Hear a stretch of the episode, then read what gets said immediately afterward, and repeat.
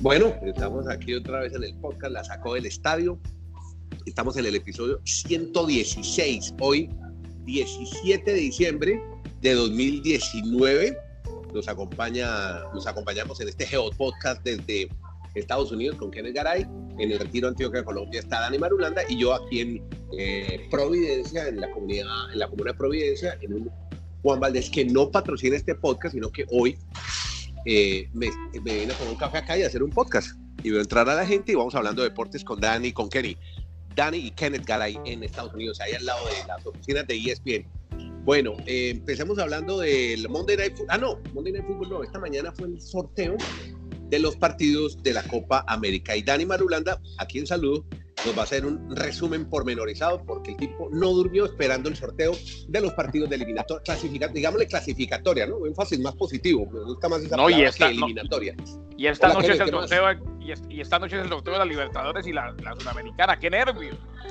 Bueno, esperemos a ver cómo, nos, cómo le va, a ver cómo le va a la diferencia. Acuerdan que este es un podcast interamericano, así que hablemos de todas las elecciones. ¿Cómo, cómo les fue a todas?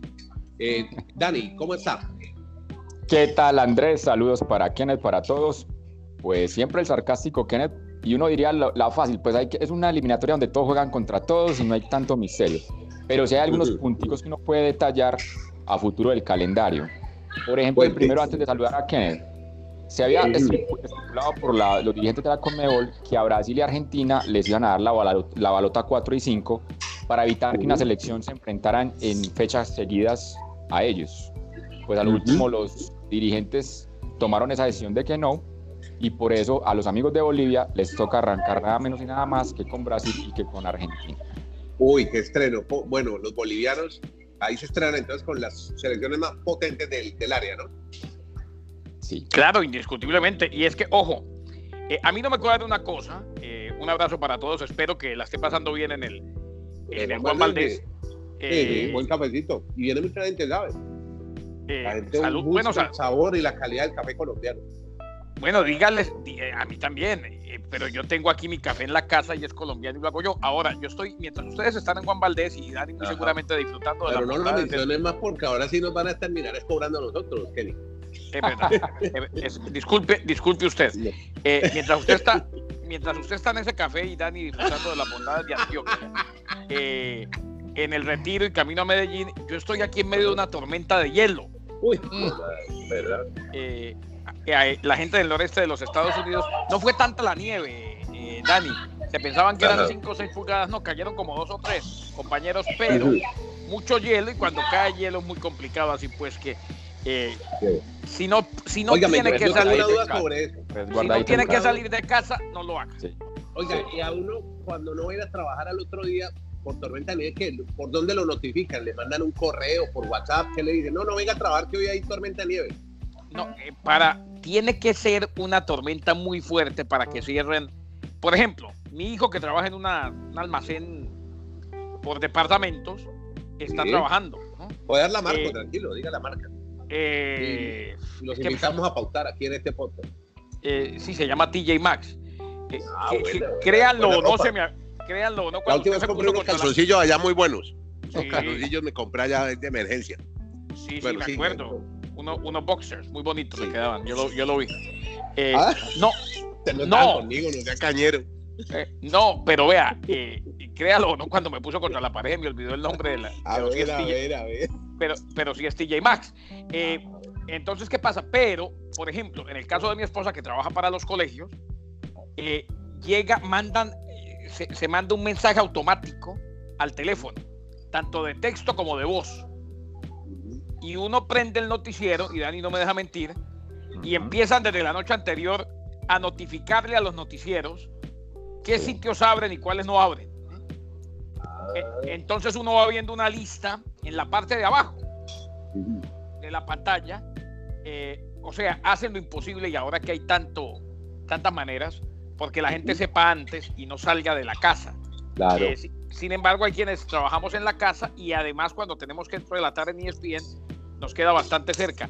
Eh, allá, en- allá en el Juan Valdés, donde usted está, le preguntan a uno lo mismo que en Colombia, que si es amigo de Juan Valdés. no es que la última, no, es que- Uno por cortesía de Juan. no, es que la última vez que fui a Colombia, Sí. yo me metí a Juan Valdés, ¿no? Sí. Historia verídica, como diría el comunicador, de la, de la, de la, de la vida real.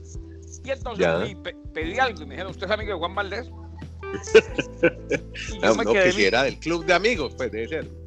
eh, pues, sí, pero yo no capté, es que yo no, no pueden esperar que uno capte tanto. ¿eh? Y entonces yo le dije a la Ah, señora, bueno, claro, claro Ah, que yo soy amigo de Juan Valdés. ¿eh? Bueno, muy bien. mirando Bueno. Y, y- no, y, me, y me dijo, deme su número. Ajá.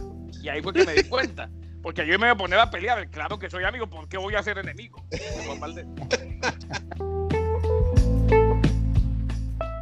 Coja juicio, me a ver, vamos, sigamos hablando de la Ah, perdón. de la clasificatoria. Ah. No, tranquilo. Uruguay entonces recibe a Chile, es el duelo más atractivo de la jornada inaugural, Dani. Y Brasil debuta ante Bolivia. Argentina, que no tiene a Messi, eh, está suspendido, choca contra Ecuador. Yo creo que esos son como las, los partidos más atractivos. Colombia va con Venezuela, ¿no? En Bogotá. En, va a ser en Barranquilla, ¿no? Así es, y en solo dos años se definen los clasificados. El 2020 son cuatro fechas dobles, o sea, ocho partidos. Marzo, septiembre, octubre y noviembre. Y en el 2021 se juegan las otras 10 fechas, también fecha doble, con Ajá. allí le, le aumentamos el, el mes de junio. O sea, son los mismos meses, marzo, septiembre, octubre y noviembre, sino que en junio del 2021 hay otra doble fecha más. Para Colombia, espero, señor director, querido director, don Andrés, Sí, sí. que Sí, el sí. año entrante con el podcast La Sacó el Estadio, nos pueden, me pueden enviar a, a Barranquilla entre septiembre y noviembre. Hombre, claro. Va a estar Uruguay, Vamos buscando los viáticos. Ajá. va a estar, va a estar en septiembre Uruguay, en octubre Brasil Ajá. y en noviembre Argentina del próximo Uy, año. O sea, los tres de, de Sudamérica van a estar seguidos en Colombia esos tres meses. A mí hay una cosa que no me cuadra, eh, volviendo al juicio, qué bueno que me dijo Andrés que coja juicio, dígamelo cada vez que necesite. Eh, hay una cosa que no me cuadra, Andrés. Hay una cosa que no me cuadra. Eh, ¿Por qué jugar dos fechas antes de la Copa América y después continuar? O sea, me parece, me parece, sobre todo cuando el Mundial del 2022 es en el mes de noviembre y termina en diciembre. O sea, ¿para qué jugar dos fechas antes de Copa América cuando las selecciones pueden utilizar esa fecha FIFA para ultimar detalles, camino a la Copa América de Argentina y Colombia y después iniciar? Es simplemente una pregunta. Pero, pero que sabe que de pronto la explicación que da la Conmebol o la FIFA es que como el Mundial se retrasa de Qatar seis meses, también se retrasó Sí. el arranque de los procesos eliminatorios o clasificatorios. Yo estoy de acuerdo con usted, ¿para qué jugar esos dos partidos de marzo antes de Copa América?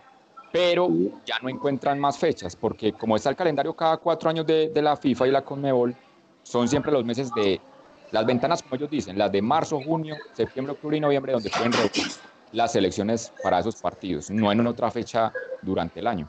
Bueno, en la Copa América hay que contarle a los oyentes del podcast, es para el 12 de junio al 12 de julio y la hacen Argentina y Colombia en conjunto. Sí. Un último detalle, Andrés y Kenneth, con respecto a la selección Colombia, porque sí, estamos hablando que el próximo año van a venir a, a Barranquilla los grandes, Uruguay, Brasil y Argentina. ¿Eso qué significa? Que Colombia va a rematar la eliminatoria o los clasificatorios de visitante. En el 2021 le toca estar rematando en este orden, Uruguay, Brasil Argentina y el último partido ante Venezuela. O sea, uno podría analizar que Colombia va a tener la gran obligación de arrancar muy bien la eliminatoria si no quiere llegar colgado a esas últimas fechas de visitante entre los, los más candidatos de siempre en, en esa parte del mundo. Bueno, y algunos detalles de los que tuve la oportunidad de ver eh, lo que pasó después, porque hicieron una alfombra roja, estuvieron eh, presentes algunas figuras del fútbol mundial y muchos de los entrenadores. Estuvo, por ejemplo, el Tigre Gareca, que dijo que a él le hubiera gustado dirigir la selección argentina, pero nunca hubo una coincidencia, no hubo un timing especial cuando él estuvo sin trabajo y cuando la selección eh, quedó sin entrenador, que pudo haber sido después de la salida de San Paoli. Pero siempre fue candidato Gareca a dirigir a Argentina. Dice que está muy contento en Perú y me, me sorprendió una declaración de Reinaldo Rueda de Chile, el director de Chile, el colombiano, dijo, la eliminatoria va a ser más difícil o la clasificatoria jugarla en casa, de local. Los partidos más difíciles van a ser de locales, ha dicho Reinaldo. También estuvo... Pero hay una cosa, ¿Ah? hay una cosa, hay una cosa y, y, y me queda clara, pues hablando precisamente de estas eliminatorias y, y- y de lo que se viene. eh, esta es la última gran eliminatoria y el de Qatar va a ser el último gran mundial. De ahí en adelante el mundial pasa a ser una comparsa de selecciones.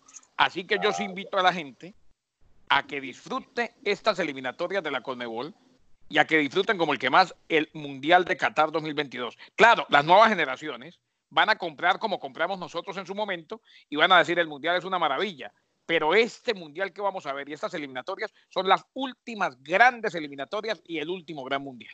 Buen punto. Pero, Kenneth, pero venga, Kenneth, yo, yo, yo, como siempre le refuto a Kenneth, está muy bien el planteamiento de que... Me lleva el- refutando 30 años, pero te Para, para el 2020 para el 2026, probablemente Sudamérica tendría siete clasificados de las 10 selecciones, porque serían seis cupos directos y uno por repechaje.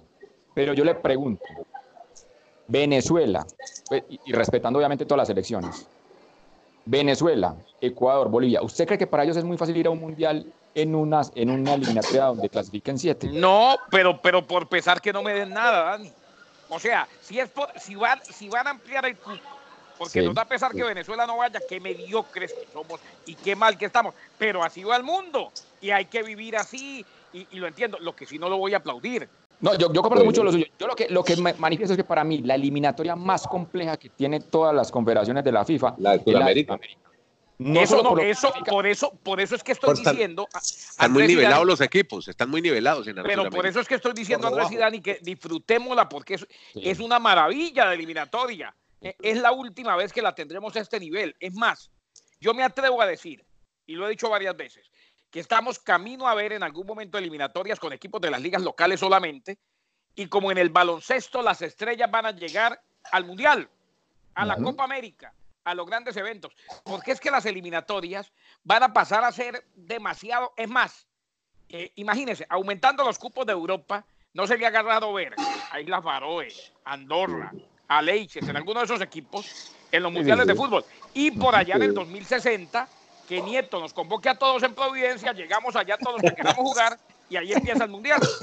No, sí, de, acuerdo en ese, en ese planteamiento de Kenneth. Sobre todo el hecho de la FIFA lo que quiere es tener a, a la India y a la China en los mundiales por lo que generan Claro. el tema de mercadeo. Claro, por la población, los países más poblados del Sí, mundo. sí. De Drew Brees, yo quiero que ustedes me hablen de este quarterback que se convirtió en el de más pases de anotación en la historia de NFL. ¿Qué significa esto? ¿Quién es Drew Brees? Y hay un antecedente de él porque en el draft parece que estuvo a punto de pasar al equipo de uno de ustedes. Cuéntenos la historia. Adelante. Yo le, yo le cedo el turno a Dani eh, porque después de, después de que termine Dani, Andrés, si me permite, quiero decirle al país, no al país, no al mundo, porque el podcast Al es para el mundo. mundo, le quiero decir al mundo que Dani tenía razón en una cosa y me uno al club de Dani. Primero usted, Dani, con lo de Dudis. Pues yo simplemente manifiesto que hay 540 razones para extrañarlo y para nunca entender por qué hubo ese rechazo. O sea, resulta que Drew Brees, cuando llegó a la NFL, él estuvo en los Chargers de San Diego, pero sufrió una lesión en el hombro, fue operado y estaba todo listo para firmar con los Miami Dolphins. No. Pero el parte médico oficial del equipo lo descartó. En ese momento era Nick Saban. Nick Saban es una estrella del deporte colegial, es de los mejores entrenadores en la historia. Personaje nefasto, además. Exacto, pero en Miami no es muy querido porque no tomaron la decisión a tiempo, no sabían que este jugador iba a ser el más destacado en números en la historia de la NFL. O sea, batió el récord anoche, 541 pases de anotación o 541, y además Ajá. también en más yardas por aire. Y es un jugador que no parecía que iba a llegar a, a- potenciar de esa manera. Y sobre todo lo que significó para la ciudad de New Orleans. Se recuerdan quién es muy bien el huracán Katrina, cómo esa claro. ciudad fue devastada. Y él fue el gran líder, obviamente con varios jugadores del equipo, en volver a reconstruir la ciudad y darle un Super Bowl. Ellos ganaron el Super Bowl después del, del 2010. Si mal la memoria no me falla, que fue en el 2005 el huracán Katrina. Y ahora Sí, están sí. otra vez con- con opción otra vez de, de volver a un Super Bowl. Y ha sido una gran figura, no solo por el tema deportivo, sino lo que ha significado para la comunidad. Es que este jugador. Recuerdo que fue en el 2005 porque apenas estábamos iniciando nuestro periplo por el noreste de los Estados Unidos cuando sucedió lo de Katrina. O sea, Drew Brees es para New Orleans, lo que Sí. el Big Papi David Ortiz es para los eh, Medias Rojas de Boston. Ah, Eh, claro, ya retirado. Acuérdense que el Big Papi, además de todo lo que hizo en el Sí. Diamante, después de los bombardeos en la maratón de Boston, él fue el que salió, tomó el micrófono y dijo, esta es nuestra ¡ah! ciudad y tenemos que pelear por ella y nadie se mete con nosotros. Y en Boston Sí. Es, ha sido y será ídolo toda la vida. Yo superé ya lo de Brees, pero hay gente que no. Mi hijo menor, Sebastián, no solamente anoche me dijo lo mismo que está diciendo Dani, sino Sí. que cada vez que ve a Lamar Jackson dice pensar que fuimos uno de los equipos que lo pasó. Yo ya lo superé. Yo estoy pensando o en Joe Burrow o en Tua Tagovailoa. Y me acordé ayer mucho, eh, señor nieto de Dani Matulán. ¿Qué pasó? ¿Por qué? ¿Por qué? Después de que publicó, y lo hablamos en el podcast de ayer, eh, Fox, y se hizo eco ESPN, del video aquel del espionaje, Sí. yo no había escuchado el audio. Sí. Sí, Los ¿Qué dicen? invito a que escuchen el audio. and this is a piece you're filming on your advanced scout? Yeah. Yeah. Come on, guys. Damage is done, my friend. Ahí estaba, y como lo pueden escuchar, Sí. eh, hombre, el productor habla como culpable y prácticamente, prácticamente se hizo en los pantalones o se cagó en los No. pantalones ¿eh? Cuando lo abordó el de seguridad de los bengalíes y le seguía diciendo, no, Ay, si hijo de quiere se lo borro ya. Yo Ay, quería, ten- yo quería tener una perspectiva de la cancha. Y el de seguridad le decía, pero es que maestro, usted no está filmando la cancha, está filmando, por lo que Sí. estoy viendo, es el banco de suplentes, el área de suplentes de los bengalíes. Quiere que se lo borre ya, se lo borro ya y no pasó nada. Y le decía al de seguridad, el daño está Sí. hecho, maestro. Sí. El- o sea, me queda claro, me queda claro, una, me queda claro después de mucho tiempo, porque yo siempre tuve mis dudas, este es un equipo tramposo.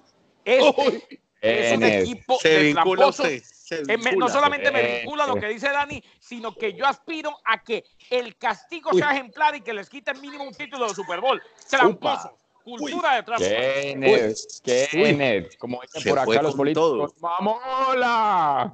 Eso se sabía, Kenneth. Los, el equipo de los Patriots siempre ha tenido tratar de Una sacarle mancha. ventaja Y al rival usted, desde usted me lo dijo y a mí me lo decían, pero es que a mí me enseñaron a creer en la gente. ¿eh? O sea, a mí me enseñaron a creer en la gente y en las instituciones. Yo me resisto a creer hasta que no veo cosas como la de ayer. Queda claro que Upa. muchacho, Andrés, y cuando Sí, y- ahora que lo escuchamos, queda claro Sí. que ese muchacho lo contrataron para, eh, entre otras, Grabarlos. Exacto, para grabar su, su serie y el scout y todo eso, pero entre otras grabarlos. Y entonces, eh, tal vez era un ¿Qué? experto porque ahora, porque ahora contratan contratistas independientes o, o- o contratan independientes o eh, eh, usan los servicios de contratistas independientes. Y entonces, claro, tal vez era inexperto y en el momento en que lo abordaron se le notan los nervios y la angustia de aquel a que acaban de pillar. Qué pillaje. Andrés Kenneth, yo, Muy bien. vea, yo simplemente me, yo me mantengo en mi misma posición. Para mí, Ajá. todo lo que significa desde el año 2000 en adelante para los Patriots es algo sombrío, algo turbio. Las relaciones que tiene Kraft con Vladimir Putin, el presidente de Rusia, eh, la vez que se les perdió supuestamente el anillo de Super Bowl con este presidente ruso, el tema implicado del presidente, del dueño de los Patriots con prostitución en, en la Florida. Todo Sí. es un escándalo en este equipo. Y ellos siempre han tratado de sacar ventaja del rival en cualquier condición. Todo lo que le taparon a Aaron Hernández, porque se lo Sí. taparon. Sí. Bueno, Yo- eh, Yo, yo soy, yo, yo, comprendo los hinchas de los yo comprendo los hinchas de los Patriots, de esos de los 80, los 90, que era un equipo sufrido, pero que llegó a Super Bowls, aunque no los ganó. Pero Sí. esa generación El ahora, último Super Bowl limpio, me queda claro, fue con Bill ¿sí? Parcells contra los Green Bay Packers, que lo perdieron. con Drew Bledsoe, pero esa generación a mí siempre me va a quedar el interrogante y yo no llevaría a ninguno de los jugadores a, a los salones de la fama porque siempre les va a quedar la incógnita de cómo lograron eh, esas nóminas. Es que es impresionante, los últimos 20 años no ha pasado un equipo ser tan dominador, pero que han utilizado prácticas no santas, como se dice en el tema de- del deporte. Pasó la vaca. A ver, Kenny, ¿qué, qué se trae hoy? Pues tan contrariado con el Bucaramanga como con lo que vi del video este de los tramposos. Con los Patriots. Claro que de, una cosa a la otra sí es muy duro, ¿no? Hacer esta transición es durísimo. Por eso No, le pongo ese no, efecto de la vaca. Ajá. No es tan duro, señor Nieto, porque al fin y al Sí. cabo eh, somos parte de esa gigantesca aldea en la cual todo el mundo sabe de todo porque tiene acceso a todo. Eh, Cuente, Kenny, ¿qué tiene para hoy? ¿Qué, qué pa- Oiga, al final Cherno se fue para el, eh, eh, para, el- para el Junior, ¿no? ¿Cómo le parece? ¿Ah? No. Sherman Cárdenas, nuevo Ah, no, jugador no, del sí, Junior. No, ¿sabe quién se fue? Ah, no, ese fue para Manizales. Eh, Sherman, Hernández, eh, ¿qué se llama? Se va para, para el Once Caldas. Pero bueno, eso es harina de otro costal. Pero- y, y pero- el Bucaraque, hombre, solo el, el camerunés Hombre. este, el sueco. eh, sí, el sueco, el sueco es un jugador no probado. Se va el mejor jugador del Bucaramanga en los últimos tiempos. Y uno entiende, si la, si la oferta es mejor, es bueno que se vaya. Queda claro, ¿se acuerda lo que dijo un día eh, con Dorito Roballo en el programa de J. Mantilla? Sí. Queda claro que ese equipo estaba dividido. Era por un lado la gallada de John Pérez, por el otro lado la gallada de este, por el otro Sí. lado los de Sherman. Se va Sherman y llega, eh, y Dani que me ayude, dos venezolanos, Orozco y Farías. Sí. ¿Haría ser algo del técnico de Bolivia? Que fue técnico de Descartado, Venezuela. descartados del Junior, descartados del Junior, no dieron la talla en el Junior, entonces son prestados a otro club del fútbol colombiano. Ha sido, ha sido un podcast triste para mí en todo sentido. Tramposos por un lado y se me fue Sherman. Y muchas gracias a todos por acompañarnos en este podcast que se llama La Sacó. Suscríbase, síganos, déjenos sus comentarios. ¿Sabe que me gustaría que tenemos un oyente en Irlanda que se reportara en una de nuestras cuentas? Kenneth, recuérdame su cuenta de Twitter. Con mucho gusto, don Andrés, arroba Kenneth con doble N y TH guion bajo Garay con Y. Kenneth guion Bueno. bajo Garay. Me, me acuerdo la de Dani Marulanda porque la sigo en las mejores cuentas deportivas en Twitter, arroba de Mar 13, y la mía es Andrés-Nieto, que pues, de vez en cuando la movemos para promocionar este podcast que se llama La Sacó del Estadio. Muchas gracias.